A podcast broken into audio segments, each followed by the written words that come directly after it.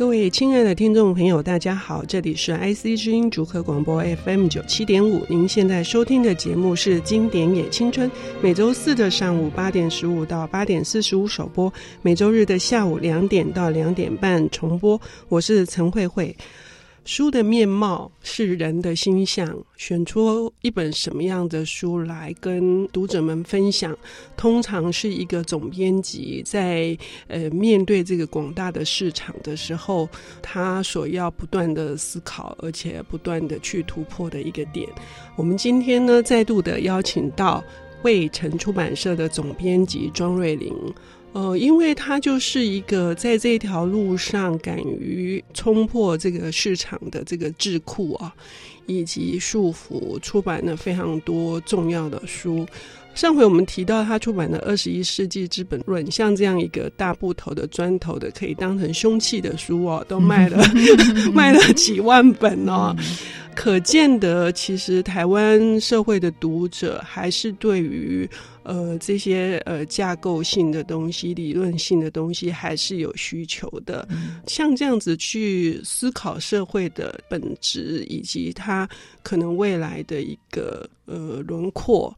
呃，小瑞今天好像要带来的书也跟类似像这样子的命题有关。对，就是这本《想象的共同体》。嗯，对，因为我觉得严肃的书，它虽然表面上看起来蛮困难的，可是它其实都还蛮深刻的回答很很重要的问题。嗯，对，而且他他的回答方式可能是那种，呃，像二十一世纪资本论，它也是用几百年的国家比较来回答你为什么人类社会会不平等。嗯、对，那我想想象的共同体，这位作者就是 Anderson，他也是用两百年的历史告诉你为什么有的国家会想要独立，然后为什么有的国家有民族认同的问题。嗯、对，那有的国家为什么就是他，哎，他会因为民族认同发生战争。嗯，对，所以我们如果是来这个直接破题，想象的共同体，在安德森就是这位。东南亚的研究专家，嗯、而且他非常特别，是他一开始甚至在印尼待了很长的时间。就是对他而言，所谓的想象的共同体是具体是什么？然后他想要呃深入讨论的问题，或者是试着想要解答的问题是什么？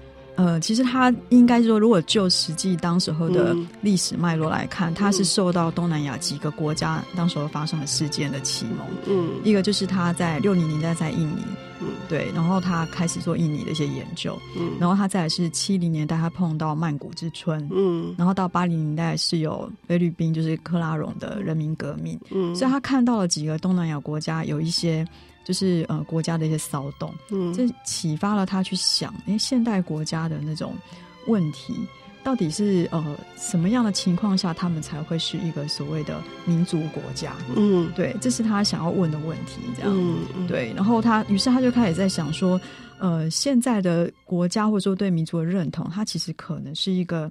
呃，后天被建立的这很一个人造物，对，对，就是它并不是先天就存在的一个东西。因为我们很容易想到“民族”这两个字啊，我们想到的是血缘，嗯、对不对？好，嗯，那我们想到的是可能是一种共同的一个信仰。嗯，或者是传统的价值，嗯，是这样吗？对，就是说可能我们比较，因为民族它有时候是有情感在里面的，嗯，所以我们会想到的是，哦，你可能是认同文化传统，或者是你觉得你有某一种血统，就是从家族嗯延伸出来的国家。嗯，可是他要回答你的是说，哎，没有，其实这两百年来有很多的国家的建立，它不是建立在这个，嗯，它有很多共同体的形成是建立在各种形式上面的，嗯，对，可能是透过呃。你跟别的国家也是讲同一种语言，但为什么？比如说美国跟英国，它也是讲英文，但为什么当时候的美国要独立？对，那有有些国家或者是有同样的宗教信仰，对，那就是说它其实有很多种国家的形式。那我想他想要去回答，就是说，就是到当代来看。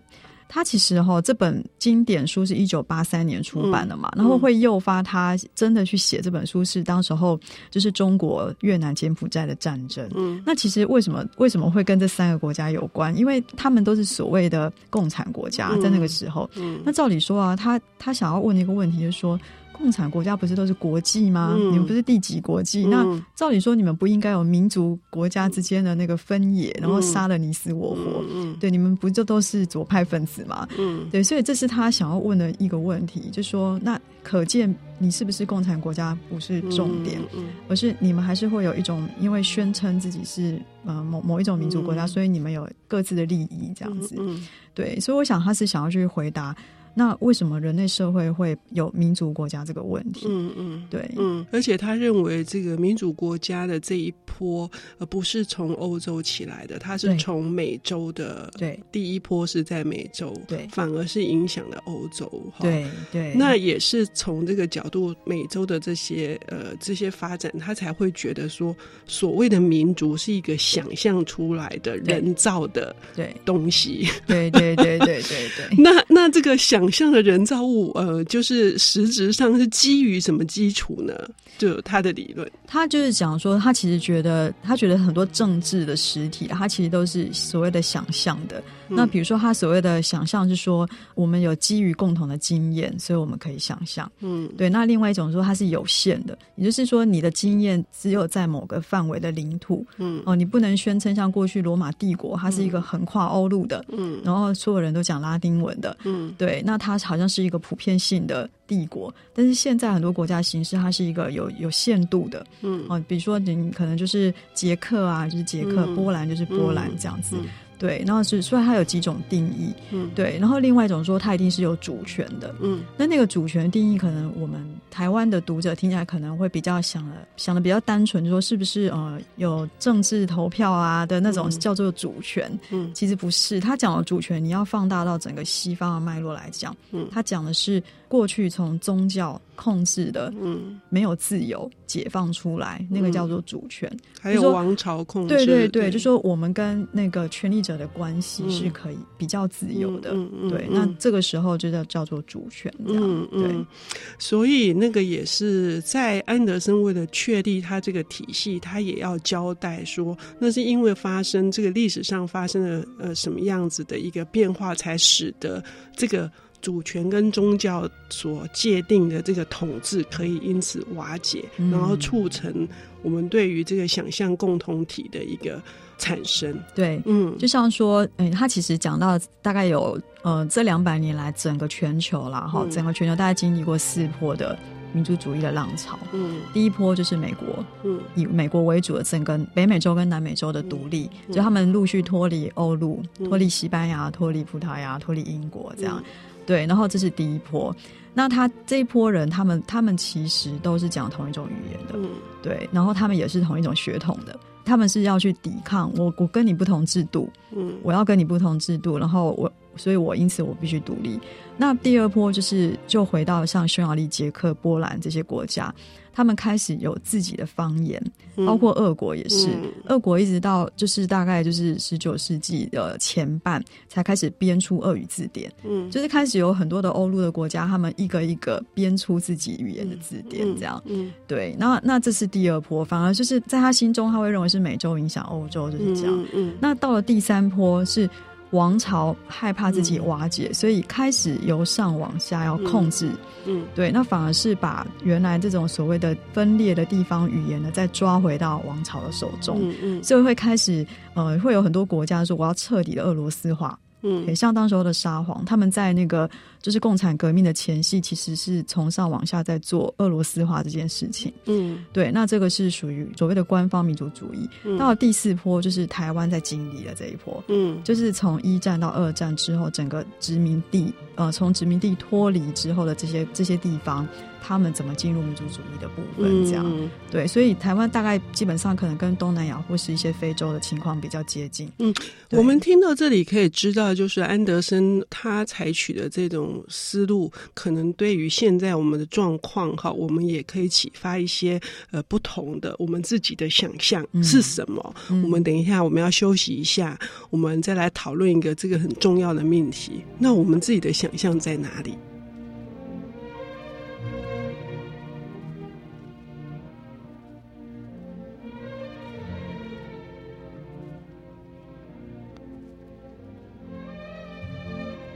欢迎回到 IC 之音竹科广播 FM 九七点五，现在进行的节目是《经典也青春》，我是陈慧慧。今天我们邀请到的领读人是未城出版的总编辑庄瑞玲。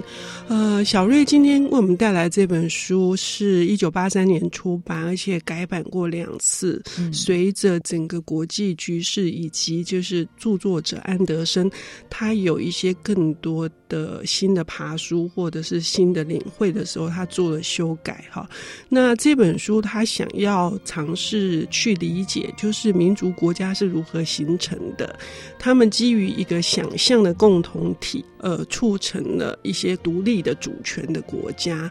那我们刚刚已经提到，就是小瑞为我们解析的第四波是跟东南亚的情况比较有关。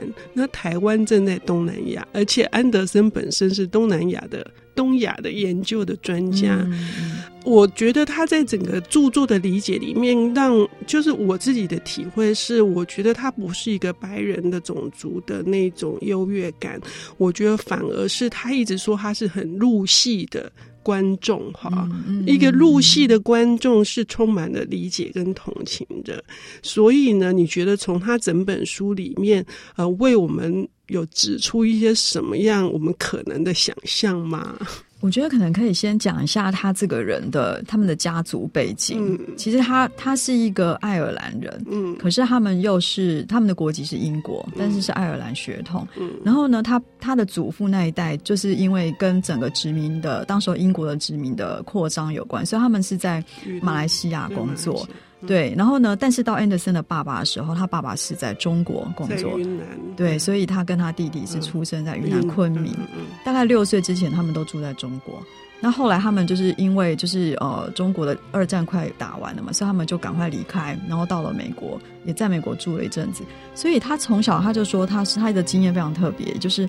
他在英国的时候会被认为是爱尔兰人，嗯嗯嗯，讲、嗯、的英文有爱尔兰的口音。然后呢，在那个呃美国的时候，大家也觉得，哎，你有英国口音这样子，对，就是然后就是好像到哪里他都不是那里的人。到了爱尔兰，他也被又被人家说对，又说你你可能是美国人，对，所以他他到底是谁？嗯，那后来他甚至他整个人生。他的第二故乡是印尼，嗯，他其实去年十二月过世，他也是在印尼过世的。嗯嗯嗯、然后他甚至为了印尼呃写的东西，还被印尼政府禁止入境二十多年。对。对对，对，所以这个人的一生非常的复杂。然后因为我二零一零年那时候推新版的时候，也要请他来，所以我跟他。就是来往过几天，在在我眼中看来，这个人他好像是一个没有文化界限的人，嗯，所以你完全可以理解为什么他在这本书里面，他可以理解这么多文化，嗯，他可以理解这么多国家的背景，嗯，对，因为他好像他的心中并没有一个什么样的意识形态，对，没有边界，嗯，我想他为什么可以跟很多的国家对话，是因为就即便他来台湾，他都会非常的渴望要了解台湾的历史。嗯，他想要从他自己的架构跟台湾的历史经验里面去找到可以跟台湾对话的部分。嗯，我几乎从来没有遇过一个国际上所谓的学者大师，他来到台湾，嗯，愿意听台湾到底是什么样的地方。嗯，因为有很多大师他们来，他们可能是带着他们的理论架构来，嗯，但是他们不一定了解台湾。嗯，对，或是了解非常有限。嗯，但是他是我遇过就是说大师级的人，他。他一直把台湾放在他的心里，这样子。嗯嗯、对，这个对我来说，作为一个编辑来讲，是一个还蛮深刻的体会。这样，对，嗯、呃，也会因此而更加理解这本书。他在对于小国，对，就是小国如何建立一个民族国家，呃，可以理解他的那种殷殷的，我觉得是殷切的期盼。而且就是说。其实他这本书，左派也骂他，右派也骂他，嗯、所以你刚刚问我说他的想象是什么？我觉得会给我们的启发就在于说，其实刚刚我们前一段已经分享过他讲的四种不同的民族主义嘛。嗯，那其实在这里面，可能有些就是会被认为是属于保守的民族主义，嗯，是国家控制、国家给你洗脑的，那叫官方的民族主义。对对，是因为王权的需要，嗯、是因为统治者的需要。嗯，他刻意统一语言，他刻意统一文化。嗯，可是有很多时候他。也有一些民族主义是由下往上涨的。嗯，所以民族主义它有时候是进步的，有时候是封建保守的。那这些东西其实因为台湾是比较后进的国家，所以所有这些元素都在台湾发生。嗯，台湾既有国家的力量要主导的很多就是本土化的事情，嗯，那也可能会让一些不同族群的人感受到压迫。那台湾同时也有还是有草根的力量在由下往上涨。然后我们跟过去的美国一样，我们也想要我们有我们的制度，我们要在思考，我们是不是要跟同文同种的中国统一？就是说，台湾其实这些民族主义都在我们身上发生。嗯，那我会觉得他的书会给我们一些启发，就是说我们要跳脱自己现在讨论事情的框架。嗯，它既是保守，也是进步。嗯，它既无限大，它也有很受限。嗯，对。那这些问题始终没有办法在台湾解决的情况下，我们要如何去想象自己的困境？嗯，在我们可以有能力去想象共同体之前，嗯，我们必须对困境有足够的想象能力，嗯，我们才能有真正的解决。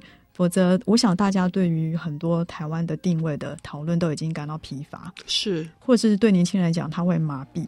他会干脆退出这个讨论的场域。嗯，嗯，那事实上，我觉得这这反而是更不好的。嗯，呃，也就是说，那个想象未来的共同体的形成之前，那个困境本身是什么？然后如何去面对那个困境，反而是更重要而且迫切的事情。而安德森的书里面，他引了很多的例子，让我们可以就是说，可能有一个比较共同的基础来。呃，面对这个问题。对，也就是说，台湾的历史有时候所谓的本土，并不是把自己框起来，嗯，看自己就好，嗯，台湾就是必须放回到世界史的舞台，嗯，我们才能知道说，其实是哪些的力量在造就我们现在的处境，嗯，对。那有时候甚至不只是你，你的问题不是只有中国，嗯，你的问题是世界性的问题，嗯，对，嗯，在这个呃放大这样子的想象，其实很多世界上很多小国，他们之所以真的诞生是因为把它放在整个大的，嗯，像我我自己就觉得我很喜欢看很多不同国家的故事，是因为说其实有非常多的国家也跟我们一样遇到连续殖民的状态，嗯，但是像北欧，北欧有像比如说挪威啊，嗯，芬兰啊，他们其实都经历过多次的强国的殖民，嗯，对，有有纳粹，然后有俄国，嗯，但是。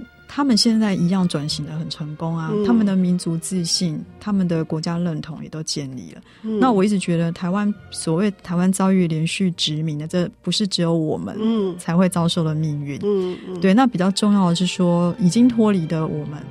我们如今要怎么去面对未来？这样子，嗯嗯，对，嗯。所以安德森这本书是呃，因为他对于东亚政治的这个理解，以及对于整个历史的经验里面的一些提炼，以至于我们比较有一点的线索，去共同有一个基础去思考这个问题，嗯，以至于才有可能。走接下来的路，对，嗯，就是我觉得台湾的问题可能还在于说，你有没有办法用不同的角度来想？嘿，有时候我觉得这样子想的时候才，才才更有可能找到那个大家可以接受的方式，这样，嗯，对，所以我们可以借由呃这本书的阅读，可能是第一个跳板，然后我们呃跳脱某些框架去思考一些。